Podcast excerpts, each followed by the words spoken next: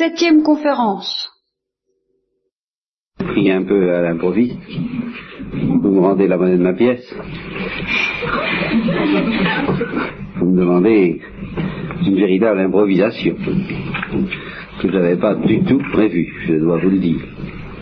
J'ai pensé, nous pourrions amorcer un peu quelques réflexions sur la béatitude des miséricordieux. Bienheureux miséricordieux, parce qu'ils obtiendront miséricorde. Nous avons parlé, au fond, là, une des dernières fois, de la béatitude des doux. Avons parlé de la douceur de Dieu et de la béatitude des doux, et je crois vous avoir dit qu'à propos de cette béatitude, comme à propos de toutes les béatitudes, mais cette béatitude, ça n'est pas drôle du tout.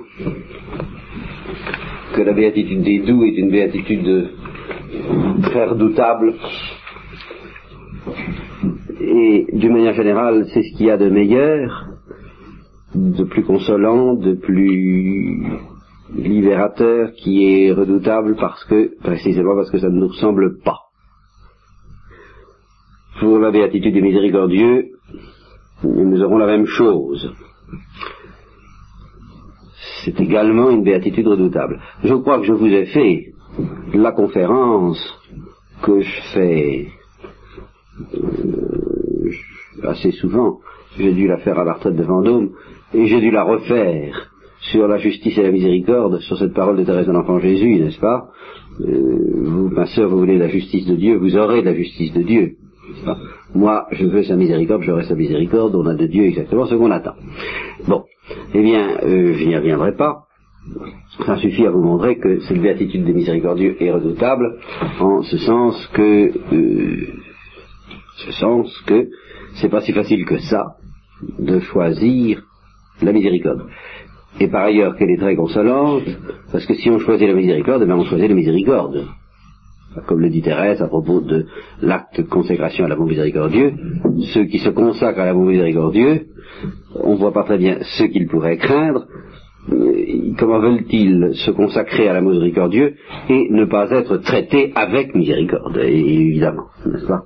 Par conséquent, euh, c'est très consolant, très consolant dans la mesure où nous prenons la décision déterminée de choisir la miséricorde. Décision qui a d'autant plus de prix et d'autant plus de poids qu'elle est plus lucide, c'est-à-dire qu'elle est plus consciente de ce à quoi ce choix s'oppose. Voyez-vous Que ce soit vraiment un choix qui dise, comme tout choix, oui à quelque chose et non à quelque chose. Alors j'ai ça, je voulais expliquer, euh, maintes et maintes fois, par, tous les bouts, si je peux dire, n'est-ce pas? Euh, Non à la justice, vous savez ce que ça veut dire Et oui à la miséricorde. Bien. Euh, je ne vous parlerai pas de la miséricorde telle qu'elle est dans Dieu, et je ne vous parlerai pas non plus de ce choix que nous avons à faire pour euh, choisir la miséricorde de Dieu, pour aimer la miséricorde de Dieu, mais je vous parlerai de la, de la béatitude de la miséricorde telle que le Christ la signale, bienheureux ceux qui font miséricorde, n'est-ce pas? Bienheureux les miséricordieux, parce qu'ils obtiendront miséricorde. Ce qui est d'ailleurs un prélude à la parole si insistante et si, extraordinaire à laquelle on ne songe pas assez, qui fait suite dans le sermon sur la montagne, n'est-ce pas? Euh, Donnez, on vous donnera. Euh, euh, on vous donnera, votre mesure sera surabondante, débordante, euh, exultante, car on se servira pour vous mesurer de la mesure avec laquelle vous aurez mesuré vous-même. N'est-ce pas? Une invitation à un mouvement de générosité qui ne calcule pas, toute la difficulté étant justement là, de ne pas calculer. Parce que dans la mesure où nous ne calculons pas, bien Dieu ne calculera pas. voilà si nous nous mettons à calculer notre vie, si Dieu se met à calculer le poids de notre vie, je crois vous l'avoir déjà dit, nous risquons fort de si on l'envisage du point de vue des péchés, de la trouver terriblement lourde, et si on l'envisage du point de vue de ce qu'on appelle les bonnes œuvres, de la trouver terriblement légère, Manet et Selfares, il il reste pas par lourd de tout ça, n'est-ce pas? Une fois que, vous savez, c'est comme ces, ces comptes qu'on fait quelquefois, ces comptes, les comptes euh, financiers. Ça, au départ, on, a une somme de, je sais pas moi, euh, 20 000 francs, mais il faut trancher 10 000 pour le médecin, 5 000 pour, le, pour euh, les PTT, 6 000 qu'on doit déjà, n'est-ce pas? Euh, Bon, alors à la fin, s'il reste 3 sous, on a la chance. Hein, ça. Alors, c'est la même chose pour nos bonnes œuvres et tout ce que nous avons pu faire. Il faut trancher toute la part euh, pour laquelle nous étions inspirés par le désir de notre propre amour de notre propre perfection, de notre propre gloire, Allez, enlevez ça, ça, compte pas, n'est-ce pas? Alors, vous enlevez ensuite la part pour laquelle vous avez reçu consolation. C'était vraiment inspiré par Dieu, mais vous avez reçu consolation. Vous avez reçu la consolation, vous avez, euh, dès ici-bas, reçu votre consolation. Alors, enlevez ça, ça compte pas non plus. Alors, vous comprenez, il faut enlever la part qui euh, était vraiment trop facilitée par les constellations et les soutiens qui n'appliquaient pas vraiment l'obscurité et la fermeté de la foi. Bon, alors enlevez ça. Alors, qu'est-ce qui peut bien rester euh, au milieu de tout ça? Donc, si Dieu se met à calculer avec nous, c'est fini. Alors il nous dit, avec assistance, mais ne calcule pas, je ne calculerai pas. Cette espèce de pas. Jouons à un autre jeu que celui-là, hein, si on essayait. Celui de ne pas calculer afin que je ne calcule pas. Naturellement, on peut se demander, c'est toujours la même chose, pourquoi Dieu euh, éprouve le besoin de nous demander, enfin, de nous demander cette attitude de ne pas calculer afin qu'il ne calcule pas. Il n'a qu'à ne pas calculer, puis c'est tout, n'est-ce pas? Mais c'est que l'attitude qui consiste à ne pas calculer, ça, je vous l'ai déjà dit à propos de la douceur, c'est un jeu qui se joue à deux et qui ne peut pas se jouer tout seul. Dieu ne peut pas prendre cette attitude d'amour, en fin de compte, euh, qui consiste à fermer les yeux sur euh, les imperfections de l'autre parce qu'on l'aime, si l'autre ne ferme pas les yeux sur euh, ce qu'on pourrait appeler non pas les imperfections de Dieu, mais enfin les ah comment dire les, les défauts, n'est-ce pas? Les aspérités de Dieu, les, inconvénients de Dieu. Dieu présente pas mal d'inconvénients. Faut le reconnaître. Il n'y peut rien, si vous voulez, quand vous avez affaire à un homme trop génial, trop puissant, ça présente des inconvénients. Si on veut entrer en intimité avec lui, eh bien, il faut fermer les yeux sur les inconvénients que ça présente. Eh bien, Dieu nous demande de fermer les yeux sur les inconvénients que Dieu présente. Il dit, c'est évident, je présente quelques inconvénients, ça, il n'y a pas de doute, c'est... J'y peux rien, j'y peux rien. Ferme les yeux là-dessus. Passe-moi, euh, non pas mes faiblesses, mais passe-moi mes forces. Passe-moi mes excès de force, mes excès de puissance, mes excès de lumière, je te passerai tes faiblesses. Et voilà le pacte que Dieu propose. Eh bien, accepter ça, euh, c'est pas facile, et c'est bien ce programme évangélique. Vraiment, cette parole, m'impressionne toujours, toujours davantage. On, vous mesurera avec la mesure avec laquelle vous aurez mesuré. C'est une parole effarante, vous savez. Je veux dire, si on la comprenait, on pourrait plus on, on, deviendrait fou de d'impatience, de, ne pas juger, de ne pas discuter, de ne pas, de ne parce qu'on dit oh là là, oh là là, oh, oh, oh, oh, surtout, hein, voilà, surtout, euh, dès qu'on se surprendrait à vouloir juger, on dirait oh attention, je suis en train de prendre une mesure mesquine, alors je vais être mesuré avec cette mesure-là, oh j'en veux pas. Ah c'est vraiment une chose terriblement grave la vie, vous savez parce qu'il y, a un jeu merveilleux entre Dieu et nous. Et, si nous n'entrons pas dedans, ben, si nous n'entrons pas dedans, nous passons à côté de tout. C'est très simple. Bon. Ben, c'est pourtant pas ça que je vais vous parler. Je voudrais essayer de d'offrir alors vraiment au hasard des réflexions qui me viendront en vous parlant. Ça, hein, c'est vous avez voulu. J'ai toutes les excuses, alors j'en profite. Absolument au hasard des réflexions qui viendront en vous parlant, ça m'est venu à l'esprit, je ne sais pas pourquoi. Donc, si je ne sais pas pourquoi, je peux espérer et je dois faire un acte de foi que cet esprit a, a, euh, a son idée derrière la tête. Ça. Euh, hier, j'ai fait un sermon à Nancy. Vous parlez n'importe quoi, enfin, euh, si on peut dire, n'est-ce pas? Enfin, je ne m'attendais absolument pas. J'ai parlé n'importe quoi, de n'importe quoi et n'importe comment. Je veux dire que je n'ai pas calculé les effets de ce que j'allais dire. Et à la sortie de la messe, quelqu'un est venu se confesser, et d'une confession compliquée, enfin c'est moins qu'on puisse dire, et, manifestement j'ai été obligé de reconnaître que j'avais parlé pour cette personne. C'est vous voulez que j'en sache, moi, hein? C'est comme ça. Alors il faut marcher. Alors je ne sais pas pourquoi cette idée m'est venue de vous parler des miséricordieux. Et je le dis tout de suite, de cette nuance très, très particulière de la miséricorde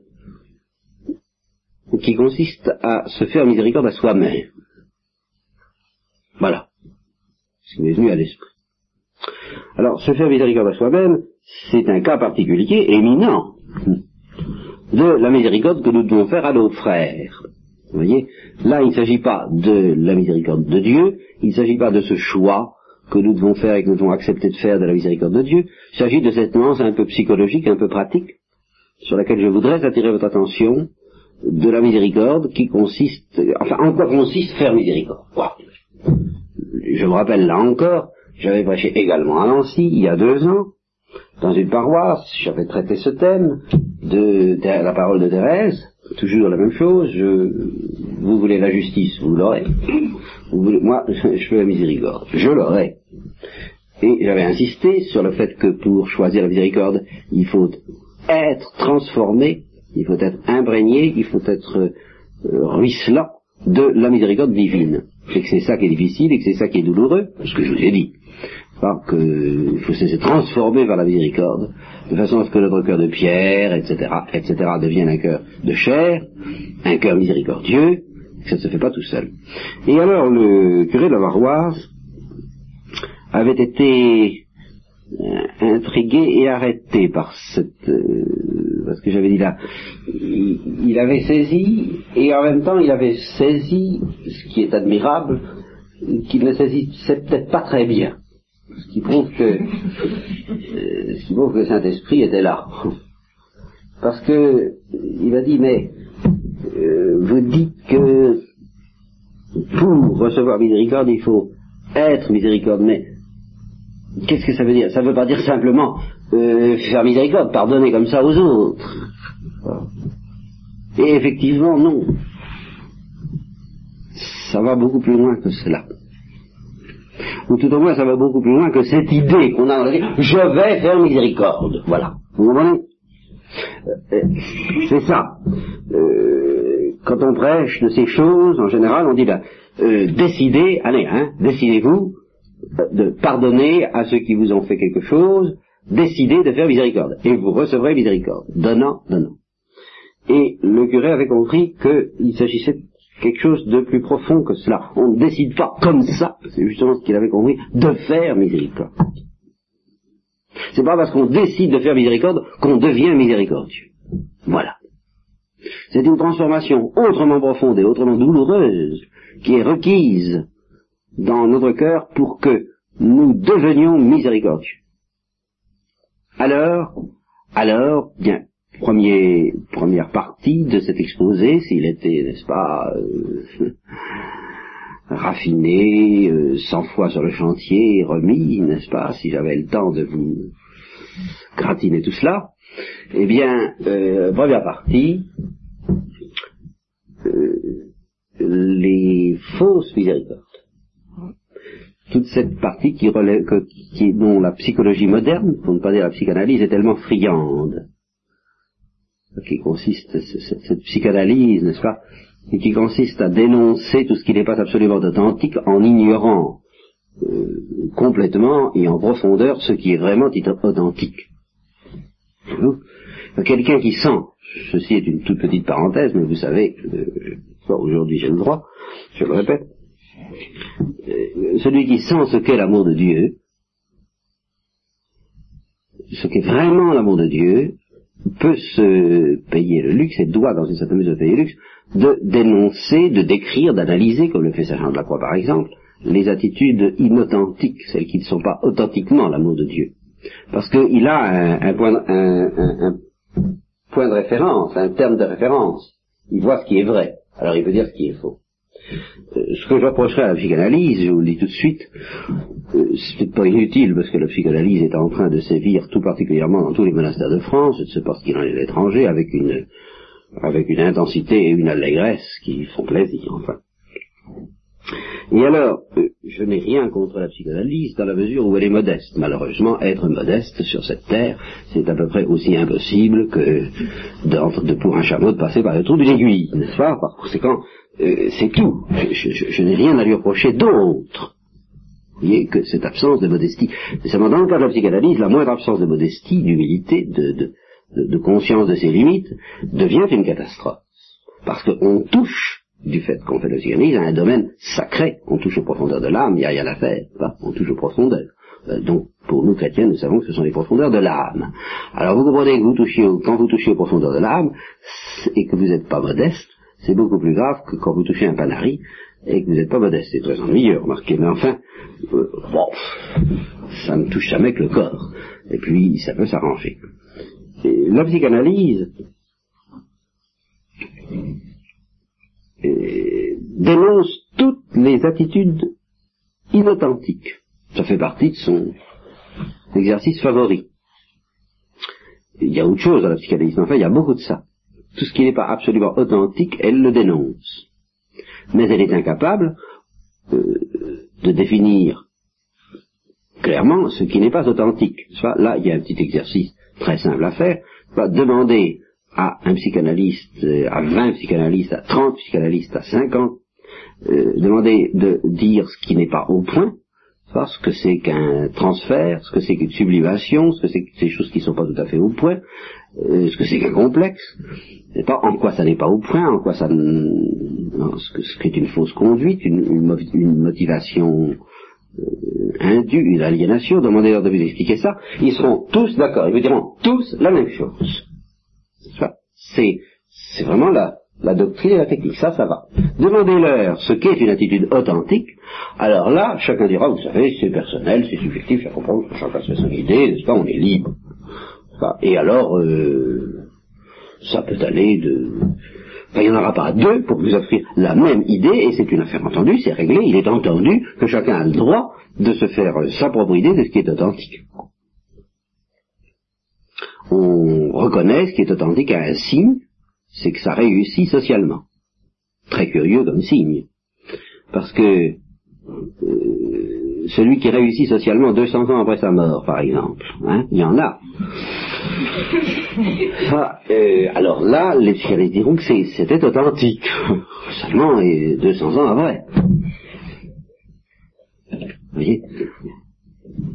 Donc, les psychanalystes, encore une fois, faut...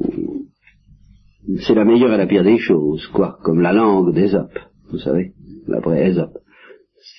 C'est très bien pour celui qui sait ce qui est authentique. Le psychanalyste peut être en effet un instrument précieux pour les chrétiens, à condition que les chrétiens fassent partie de ces extrêmement rares chrétiens qui savent ce qui est authentique. Hein, c'est justement là les chrétiens ont de quoi savoir ce qui est authentique. Mais là encore, manque de modestie, manque de prudence aussi. Ils s'imaginent qu'il suffit d'être chrétien pour savoir ce qui est authentique. Ça suffit absolument pas. Tout au moins, ça suffit absolument pas d'apposer son nom sur les actes de baptême. Vous voyez Il faut, une sagesse euh, sérieuse. Alors, si on sait vraiment ce qui est authentique, alors la psychanalyse peut aider à dénoncer les attitudes qui ne le sont pas. Bon, Ceci, euh, petit hors d'œuvre, à propos des attitudes pseudo-miséricordieuses, qui essaient d'être miséricordieuses. Un jour, en théologie, dans théologie, je vous parlerai de ce que j'appelle la métaphysique des dames de charité. Il y, a, une métaphysique des dames de charité. Ça, c'est une chose extrêmement profonde. Enfin, métaphysique des dames de charité, euh, c'est celle qui consiste à penser que c'est celle qui consiste à n'aimer les autres qu'en aimant ce qu'on va leur donner. J'aime les oranges, par exemple. Bon, alors, aimant les oranges, je me dis ça doit être bon pour lui. Bon pour un. Non mais ah, comprenez-moi bien. J'admets que euh, j'admets la meilleure euh, mise au point. Enfin, on peut très bien l'avoir étudié la question de savoir si les oranges sont vraiment bonnes pour lui et si c'est vraiment les framboises qu'il lui faut à la place. D'accord, on, on, les donnera des framboises, bien sûr. Mais je veux dire que euh, dans cette affaire-là, il n'y a pas d'autre amour que, d'une part, l'amour que j'ai pour les framboises ou pour les oranges, enfin je trouve que c'est intéressant d'en avoir, hein, et d'autre part, je ne m'intéresse à l'autre très précisément qu'en tant qu'il va euh, être comblé, euh, perfectionné par ce que je vais lui donner. Je ne m'intéresse pas à l'autre en lui-même. Et au point de vue métaphysique, ça pose un sérieux problème. Est-ce que l'amour du, du prochain consiste uniquement à vouloir lui faire du bien, c'est-à-dire à ne s'intéresser à lui précisément qu'en tant qu'il est un récipient du bien Ou est-ce que l'amour du prochain consiste à l'aimer en lui-même? Et la, différence pratique entre les deux, c'est que dans un cas, vous, aurez simplement le souci de le combler, de faire qu'il soit bien vêtu, bien nourri. Dans l'autre, vous aurez le souci de dialoguer dialogue qui peut être très silencieux, très profond. Bon, alors ce qui caractérise la métaphysique des, dames de charité, c'est une ignorance absolue, euh, soit des vertus du dialogue, soit du caractère universel du dialogue que le Christ nous demande d'avoir avec nos frères. C'est-à-dire qu'il nous demande de dialoguer ou d'avoir le désir de dialoguer avec qui que ce soit du même dialogue que nous avons avec Dieu en fin de compte. Voilà exactement le principe de la charité. Alors, euh, il n'y a pas beaucoup qui comprennent ça. Bon. Eh bien, pour la miséricorde, il risque d'y avoir des, erreurs, des, mensonges analogues. Je ne peux pas vous les énumérer tous. Je vais vous en offrir quelques-uns, quoi. Un, petit peu au hasard. Premier mensonge, l'indulgence. La complicité. Vous voyez Cette attitude qui consiste à penser que telle conduite pécamineuse, désordonnée, n'est pas si grave que ça, mon Dieu, qu'il ne faut pas en faire une affaire d'État. À passer l'éponge, vous voyez, à, euh, en somme, refuser de se mettre dans cet état qu'il faut connaître et qui est la douleur du désordre. Ici, je veux m'expliquer. Le vrai désordre, le grand désordre, euh, nous ne le connaissons pas. Le vrai désordre, le grand désordre, c'est cette dureté de notre cœur qui résiste à l'amour de Dieu. Les autres désordres sont beaucoup moins graves que cela. En général, les désordres nous affligent dans la mesure où ils nous touchent. Et pas du tout dans la mesure où ils touchent Dieu, ou très peu. Si nous comprenions les désordres dans la mesure où ils touchent Dieu, nous n'attacherions pas du tout, en effet, la même importance aux mêmes fautes. Thérèse d'Avila disait qu'elle n'arrivait plus à s'inquiéter, il n'y a voir le mal. Vous voyez, ça c'est pas du tout l'indulgence coupable dont je parle. Elle n'arrivait plus à voir le mal. Elle disait pour que je pour que je, m'affole, enfin, pour que je, je, réagisse en face du spectacle du mal, il faut des choses, des choses, comme les protestants, par exemple. Les protestants, à ce moment-là, venaient d'arriver. L'hérésie protestante venait de déchirer l'Église, commençait de déchirer l'Église. C'était vraiment un drame affreux. Alors là, il disait, oui, là, là, je, je réagis, je souffre, et je vois, je vois. Mais le, les défauts des autres, et même les péchés des autres, je vois plus. Eh bien, euh, ce n'est pas la miséricorde, ça mais euh, ça n'est pas non plus quelque chose qui s'oppose à cette lucidité douloureuse à l'égard du désordre dont je parle. C'est au contraire euh, la vraie lucidité, celle qui ne voit, euh, ne s'émeut, ne souffre que des vrais désordres. selon la pensée de Dieu, et à la mesure de la pensée de Dieu. Euh, songez à cette prière que je faisais autrefois dans ma petite enfance, prière du soir, on a sans doute, comme les médecins de Molière, changé tout cela, mais euh, peut-être que vous en avez vous-même un peu, ça va s'ouvrir sous cette ardelle de lumière Esprit Saint, dissipez les ténèbres qui me cachent la laideur et la malice du péché. Faites-moi concevoir une si grande horreur que je le haïsse si se peut, ô mon Dieu, aussi se peut, autant que vous le haïssez vous-même. Quand il s'agit des fautes qui nous accablent, qui nous désolent, est-ce que vraiment ça justifie ces expressions? Laideur et malice du péché. Que j'en conçoive une horreur. Faut se méfier. Voyez, je suis en train de m'embarquer dans un couloir encore plus divergent que je ne le pensais. J'ai commencé par vous parler de la pseudo-miséricorde, je suis en train de vous parler de la pseudo-justice maintenant. Voyez, c'est, si vous voulez, c'est, garde-toi à droite, garde-toi à gauche, pas? Il y a ceux qui bénissent tout et qui sont terriblement indulgents, euh, et ça je vais y revenir, je vais y revenir, euh, d'une manière qui ne convient pas. Mais il y a ceux aussi euh, qui ne voient les désordres à leur lumière, qui n'est pas celle de Dieu. Dieu souffre infiniment du péché. Il a horreur du péché, mais pas de ceux que nous croyons. Et pas de la manière que nous croyons. Ce qui explique ce scandale, quelquefois, des incroyants ou même des croyants, qui ne comprennent pas qu'il puisse y avoir un enfer, ou qu'il puisse y avoir quelqu'un dans l'enfer, parce que justement, ils ne voient pour nous précipiter en enfer que euh, des péchés qui, tels qu'ils les comprennent tout au moins, et tels que nous pouvons les comprendre, euh, si vraiment ça justifiait une telle horreur de la part de Dieu, ce serait euh, insensé, enfin, ce, serait fou, ce serait inadmissible, je dirais, à la limite. Si Dieu a horreur du péché, il des raisons autrement sérieuses et autrement profondes, c'est que le péché doit être bien autre chose que ce que nous croyons. D'où là une pseudo-justice à la Marie Gonzague, si vous voulez, la mère Marie Gonzague, n'est-ce pas, la prieure de Thérèse de l'Enfant Jésus, et qui certainement filtrait la mouche pour avaler le chameau. ça, c'est ça notre justice. Hein Faut pas se faire d'illusions. Nous filtrons la mouche pour avaler le chameau. Nous nous indignons, nous scandalisons d'une quantité de choses qui ou bien ne font pas peine à Dieu autant que nous le croyons, ou bien lui font de la peine pour des raisons très différentes de celles que nous croyons. Très différentes. Pensez au scandale des pharisiens parce que les disciples ne savaient pas les mains avant de manger, etc. Ils avaient horreur du péché.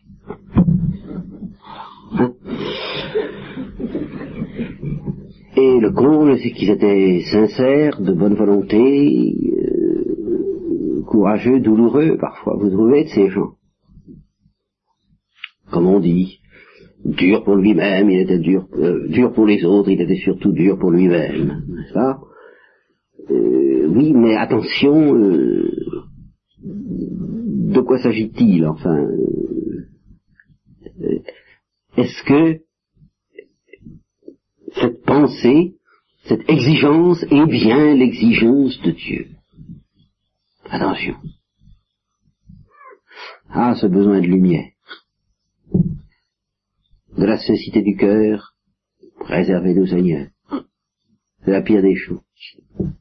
Pire des choses pour âme de bonne volonté. Hein, se tromper sur l'essentiel, en somme. Voyez? Bon, alors supposons, déblayons, n'est-ce pas? Déblayons le terrain, déblayons toutes ces erreurs, toutes ces fausses exigences, n'est-ce pas? Ces, ces, fardeaux intolérables que nous imposons sur le dos des autres et sur le nôtre sans doute, mais sur le nôtre il pèse moins, puisque c'est nous-mêmes qui nous l'imposons, d'une part, et puis parce que malgré tout, il n'y a rien à faire, le fardeau que nous nous imposons, nous le faisons à notre mesure, hein, si vous voulez, on a beau dire, alors, tous ces fardeaux, est-ce que c'est bien le fardeau que Dieu veut imposer aux autres? Est-ce que c'est bien celui-là? Craignons, tremblons, euh, voilà, voilà, voilà où il faut avoir peur du péché, justement. Parce que voilà où se logent quelquefois des péchés. Et des péchés accablants, parce qu'ils se réduisent par cette fameuse parole, ils se définissent par cette fameuse parole de l'évangile. Alors là, nous nous rapprochons du vrai péché. Est-ce que ton œil est méchant Parce que je suis bon? Je vous avoue, ce que je vous dis là, cet instinct des vraies exigences de Dieu, c'est pas une vertu de jeune. C'est quand je me considère comme vieux. Enfin, j'espère pouvoir ne pas me considérer encore trop vieux, peu importe, n'est-ce pas la, coquetterie n'est pas admise ici. Mais euh,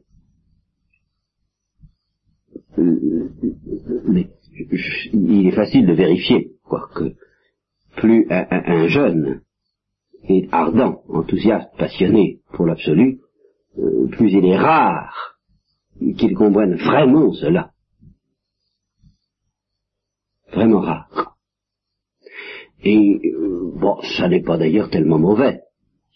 Le père de Foucault n'a pas compris ça du jour au lendemain. Loin de là.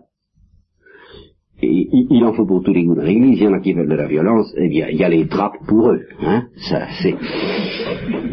Il y, a, il y a des méthodes pénitentielles euh, qui, dans une certaine mesure, j'irais jusqu'à dire que certains aspects de pénitence euh, euh spectaculaire qu'on trouve dans euh, des grands ordres, comme la trappe, sont une miséricorde de Dieu. À l'égard des tempéraments qui ne seraient pas capables, au début tout au moins, de comprendre la vraie pénitence. Et qui pratiquement ne peuvent pas s'acheminer vers la vraie pénitence sans passer par celle-là, comme Henri Fuseau. Vous connaissez l'histoire d'Henri Fuseau. Hein qui, qu'est-ce qui Alors là, lui, qu'est-ce qu'il se mettait hein? C'était jusqu'à, vous savez, euh, jeûner, jeûner. Enfin, faut si c'est vrai, moi. Hein, la, la, la, géographie en, en, en, en rajoute tellement. Enfin, il jeûnait tellement qu'il ne buvait plus, et alors il, en arrivait à, il était tellement desséché de soif que quand on bénissait les frères au Salve Regina, il tendait la langue dans l'espoir d'avoir fait une goutte, vous comprenez.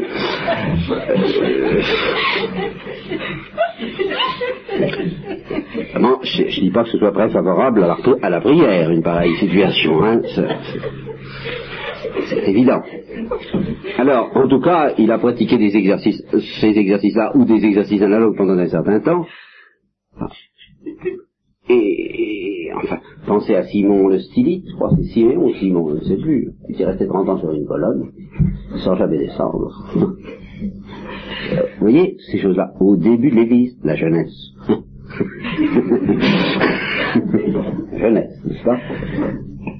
Et, et bien Suzo, lui, qui était même au, Moyen Âge, euh, alors là, on lui a expliqué quand même, pas quand il a eu fait de ces exercices, un ange est venu, lui a dit, bah c'est bien, c'est bien, c'est bien, ça, c'est pas mal ce que tu as fait là, tu... Deuxième classe, hein Deuxième classe. Alors on va te faire capitaine maintenant. Hein Alors plus de modifications, plus rien qui vienne de toi. Ah, finalement c'est déjà beaucoup plus fort. Il y a une autre histoire d'ailleurs, euh, toujours dans les pères du désert, toujours le même genre, vous voyez, tout ça, c'est Saint Antoine. Alors là encore, c'est vrai, mais la vérité théologique qui est derrière, je vous plus, de plus en plus je la pressens. Saint Antoine, qui lui aussi ne craignait personne, n'est-ce pas euh, Pour la mortification, je ne crains personne, comme disait l'autre à propos de l'humilité, n'est-ce pas Eh bien, Saint Antoine euh, était ben, ces âmes magnanimes, comme le père de Foucault, qui, qui voulaient tout, qui voulaient, passez-moi l'expression, qui décrocher la timbale. Il voulait Dieu, tout de suite, tout de suite, tout de suite, et alors, euh, plus rien, on se mortifie, on fait tout ce qu'il faut, et, on aura Dieu, et on aura Dieu. Il y a vraiment encore un an, j'ai vu le trouver où, je ne sais pas où c'était, ça fait une apparition. On m'a dit, c'est pas mal, ça, ça, ça va, t'es en bon pouvoir, ça, ça marche bien, ta petite affaire, c'est... Maintenant, je vais te dire, il y en a un quand même qui est plus fort que toi.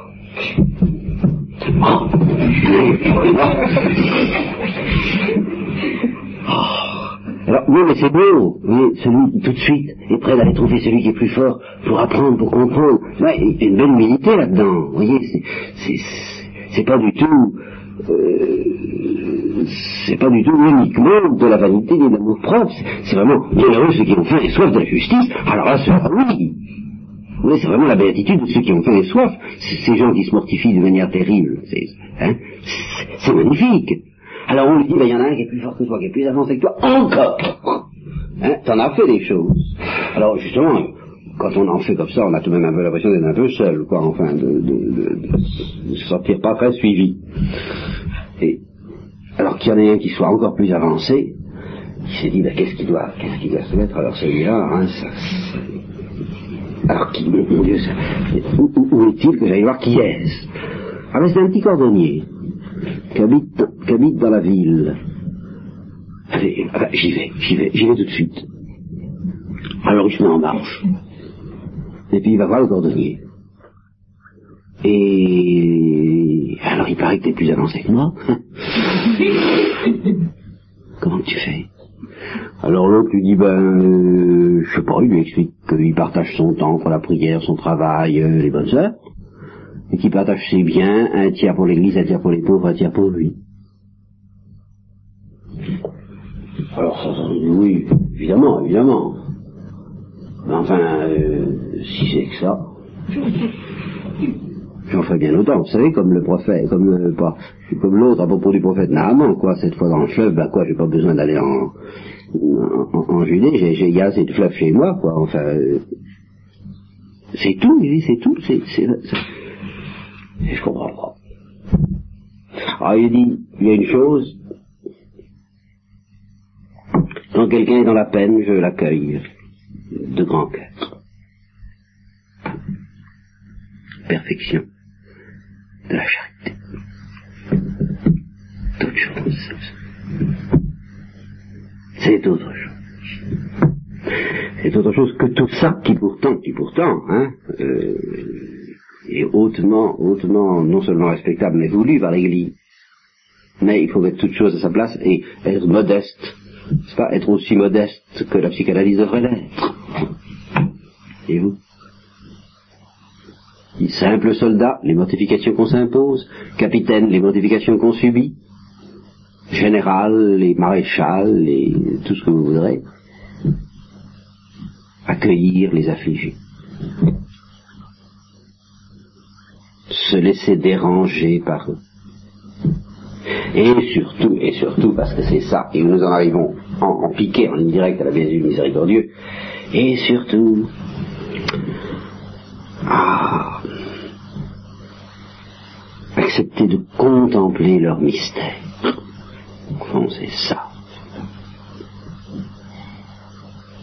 De contempler le mystère de l'affliction et accepter de se laisser fasciner par ce mystère-là à propos des autres, c'est la même chose que de se laisser fasciner par ce mystère à propos de Jésus-Christ en ligne directe, ce qui est bien la vocation, il me semble, de filles du calvaire. Et voyez-vous, les filles du calvaire, autant que je peux y comprendre quelque chose, je prétends pas, il me semble, que ça consiste beaucoup moins à imiter, là encore, les souffrances du Christ par Dieu sait quelle passion, qui, qui, n'est pas mauvaise, encore une fois, au départ, mais qui n'est pas le sommet. D'essayer de comprendre. Comprendre Jésus-Christ. Et comprendre tout ce qui ressemble à Jésus-Christ, c'est-à-dire tout ce qui ressort du mystère de l'affliction. Comprendre l'affliction comprendre les affligés, mais précisément en tant qu'affligés.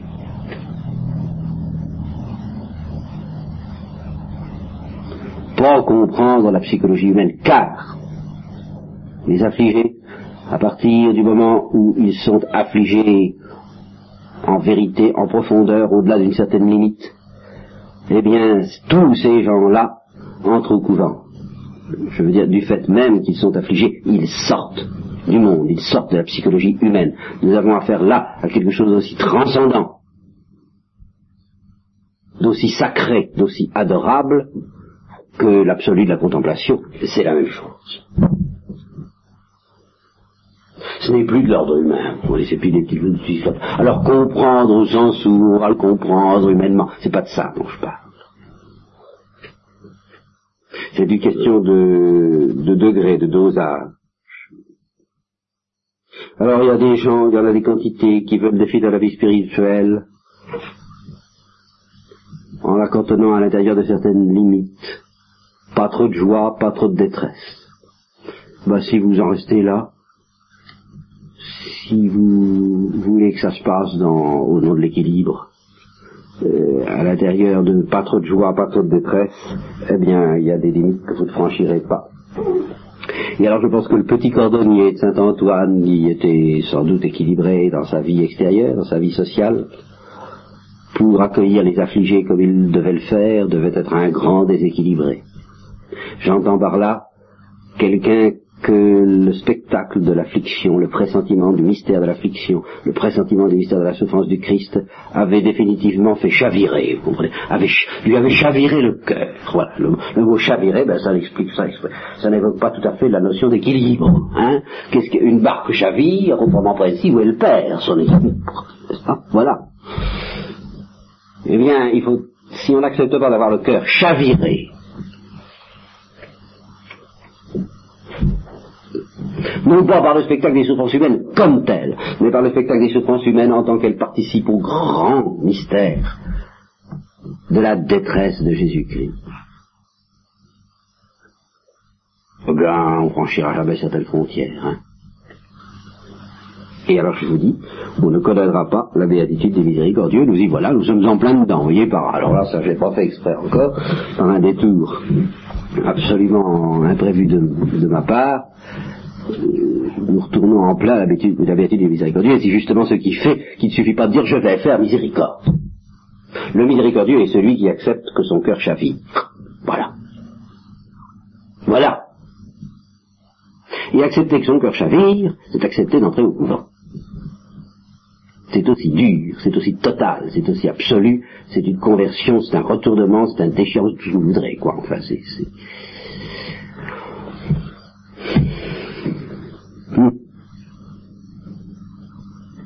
ça, implique autant qu'une vocation ou une conversion à la vraie foi, de brûler ce qu'on a adoré et d'adorer ce qu'on a brûlé. Et ça n'est pas dangereux si ça les, les contrefaçons sont dangereuses. Les contrefaçons sont toujours dangereuses. Et plus la chose est belle et intense et sacrée, plus les contrefaçons sont dangereuses. Mais je ne vous parle pas des contrefaçons, je vous parle de la vérité. Eh bien, accepter que notre cœur soit chaviré par ça, c'est pas dangereux, parce que du même coup, du même coup, hein, si vraiment c'est en face de la réalité du Christ que notre cœur est chaviré, il est chaviré euh, par le spectacle de la joie de Dieu. Tout autant. Ça, je voulais expliquer longtemps, euh, après de Vendôme, la détresse du Christ implique la joie de Dieu. C'est la joie de Dieu elle-même en tant que délaissée, si je peux dire, en tant que solitaire, en tant que abandonnée par euh, ceux à qui elle voudrait se donner. Mais la joie de Dieu, c'est pas, c'est pas morose et complexe, c'est pas des complexes, c'est pas des, c'est pas des, retours sur soi. C'est vraiment, en fin de compte, à la limite et à la manière dont ce mystère peut se réaliser par la personne, par l'humanité du Christ, c'est Dieu qui souffre. Un seul mérite, au fond, notre vraie miséricorde, Dieu. Comprendre que Dieu seul et digne de compassion. Voilà ce qui nous met à l'abri de toutes les fausses miséricordes, de toutes les fausses compassions. Je pense que pour des victimes de Notre-Dame du Calvaire, ça doit être l'appel. Et c'est un appel de joie. C'est un appel à pénétrer dans les grandes eaux, au-delà de ce que un certain dosage humain veut réaliser, vous comprenez, voilà. Pas de dosage. Accepter de basculer, accepter de chavirer, Et alors, vous voyez, ça se traduit par des choses très, très simples. Le cordonnier, il peut avoir son programme de prière, son programme de bonne œuvre, son programme de travail social, son programme... Bon. Et puis voilà, une certaine qualité, une certaine son, une certaine saveur d'affliction se présente à lui un jour. Quelqu'un frappe à sa porte dans un certain état, un certain état qu'il a pris l'habitude de méditer, de contempler dans le Christ. Et alors, ce qui se passe, ben, c'est bienheureux le serviteur fidèle qui veille, qui veille en attendant de trouver ce visage son visage, parce qu'il a été fasciné par ce visage une fois pour toutes, et qu'il l'attend, il l'attend, il, attend qu'il passe. Alors il s'occupe de faire sa vie spirituelle, ses exercices, ses mortifications, enfin tout ça. Mais, comme on fait la vaisselle, il attend que le visage passe, et quand le visage se présente, à travers un affligé quelconque, on voit promener toute la vaisselle et tous les exercices et tout ça, et il lui consacre tout son temps. Et ça non pas en vertu d'une décision qui consiste à dire il faut que je sois miséricordieux, il faut que je, il faut que je, il faut que je, faut que je, faut que j'ouvre ma porte aux affligés. Il faut absolument que, non mais c'est pas ça. Parce que celui qui dit ça, son cœur n'est pas chaviré. Celui qui, dont le cœur est chaviré, c'est celui qui dit mon Dieu, mon Dieu, je devrais prier, je devrais m'occuper de tout ça, je devrais, je devrais, je devrais, je peux pas. Je peux pas, j'ai, j'ai, je peux pas fermer ma porte. Je peux pas, je peux pas dire non à cette, à cette soif qui se présente à moi. Je peux pas, j'ai peut-être tort, je demande pardon, mon Dieu, si j'ai tort. Je jamais sûr de lui, le, le vrai miséricordieux n'est jamais sûr de lui. Mais voilà. Voilà ce que je je peux pas faire autrement. Alors, euh, vous savez, n'en arrive à cela probablement que les saints Antoine. Je veux dire que il, est très normal de passer par la phase. Il, faut une telle passion pour en arriver là. Évidemment, évidemment, il peut y avoir des êtres prédestinés qui, d'entrée de jeu, sont mis dans cette attitude. Ça existe.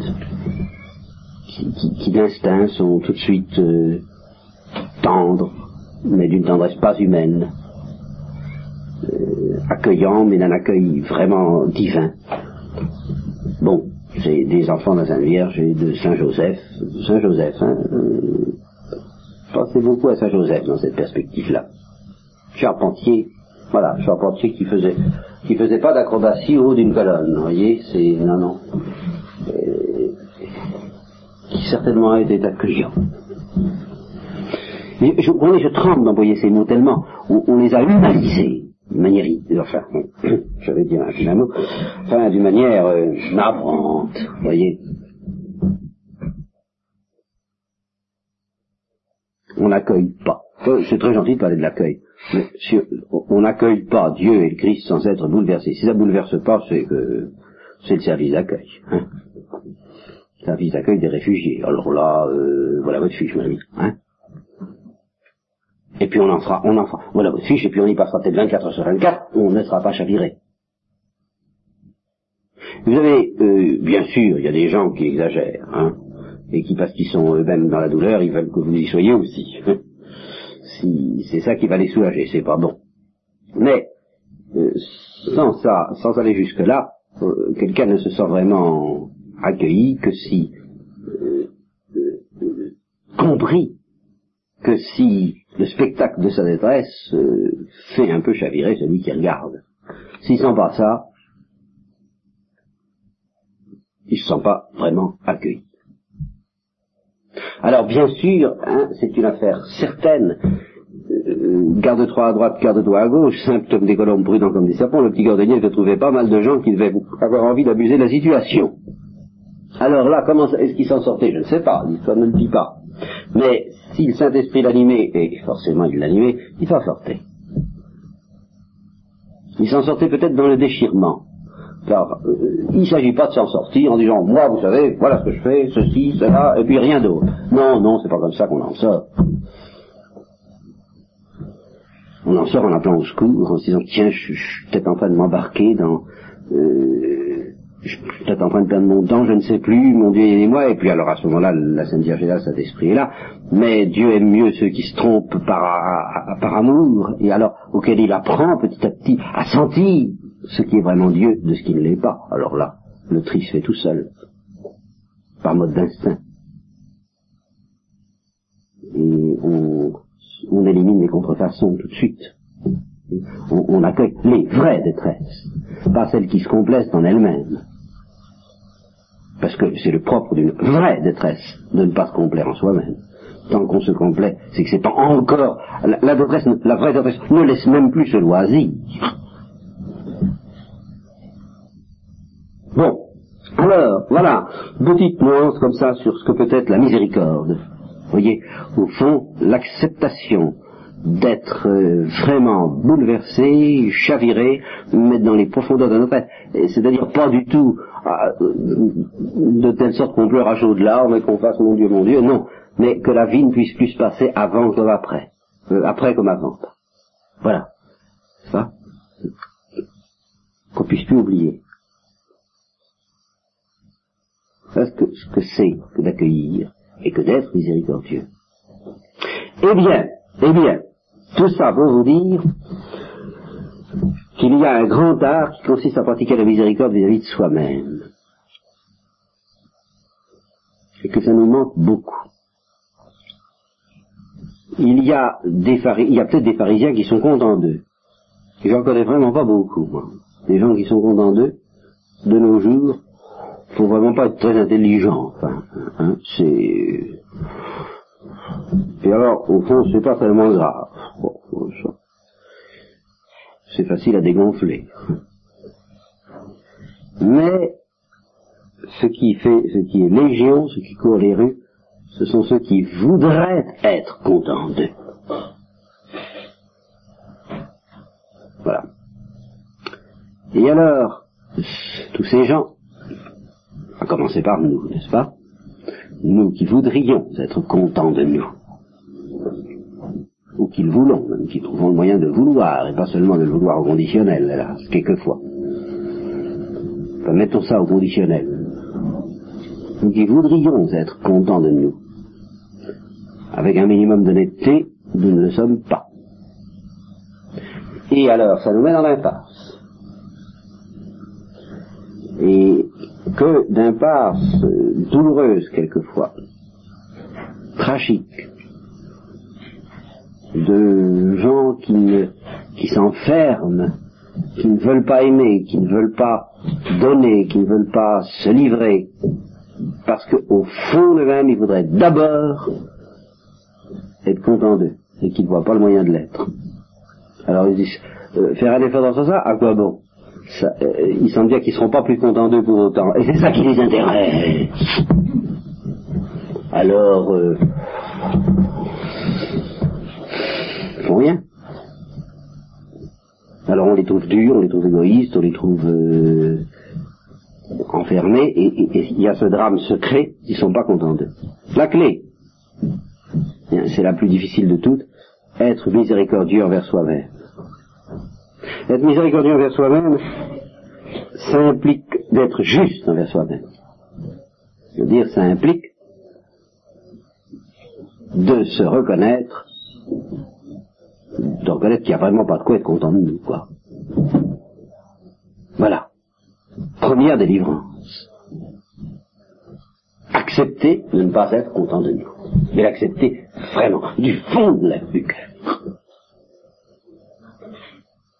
Il y a parmi tous les refus que nous opposons à Dieu, il y en a qui refusent d'être euh, malades, il y en a qui refusent qui, qui, acceptent, quoi, qui subissent, mais qui, mais qui n'acceptent pas vraiment, qui, refusent au fond, quoi, qui ne disent pas vraiment oui. Il y en a qui refusent euh, tel mari. Il y a des drames, j'en connais. Des personnes qui mettent trois, quatre, cinq ans avant d'accepter de, ne pas tout, tout casser, tout briser. D'accepter. Simplement. Bon, eh bien, il y en a beaucoup qui refusent d'être mécontents d'eux. C'est au fond, leur vrai drame est là. Ils veulent pas de ça. Et, ça n'est acceptable, ça n'est buvable qu'en effet, si on accepte de se regarder soi-même d'un regard de miséricorde, c'est-à-dire non pas d'un regard de complaisance ou d'un regard de condamnation. Ceux qui veulent être d'eux sont condamnés au pendule. Vous savez, complaisance, condamnation, complaisance, condamnation. Je suis pas si mal que ça, je ne vaux rien. Je suis pas si mal que ça, je ne vaux rien. Je suis pas si ça, je ne rien. C'est affolant. Et pourquoi pas essayer de se pardonner? De penser que Dieu nous pardonne. Qu'on ne veut rien mais que ça n'a aucune importance. Puisque Dieu nous pardonne.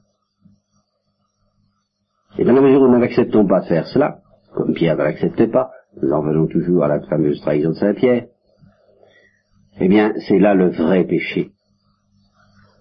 C'est là ce qui fait de la peine au cœur de Dieu parce que nous refusons d'entrer dans les sentiments de Dieu. Nous refusons de nous regarder avec le regard de Dieu. Dieu qui veut lui vraiment nous prendre tels que nous sommes. Ça ne le gêne pas du tout que nous soyons bons à rien. Lui, il est capable de tout arranger, il a, il a tout ce qu'il faut dans la maison. Seulement, comme il y a notre liberté qu'il la respecte, il ne peut pas le faire si on n'entre pas dans le jeu. Et si on n'accepte pas d'apprendre à nous regarder nous-mêmes du regard dont il nous regarde, ben ce regard nous n'en voulons pas. Parce que c'est un regard qui va au fond du cœur et qui déclare tu ne vaux rien, mais rien. Et ça n'a aucune importance. Parce que tu es mon enfant. Accepter ce regard-là, ne pas en chercher un autre, eh bien, c'est entrer dans la béatitude des miséricordieux. Et quand on apprend à faire ça vis-à-vis de soi-même, on se met à le faire assez facilement vis-à-vis des autres et réciproquement. Parce qu'à partir du moment, on peut commencer par un bout ou par l'autre. Et je crois que le bout le plus simple, c'est de commencer par les autres. Je vais vous dire pourquoi. Parce qu'à partir du moment où vous aurez eu envie de faire comprendre à quelqu'un qu'il ne vaut rien mais que ça n'a pas d'importance, hein,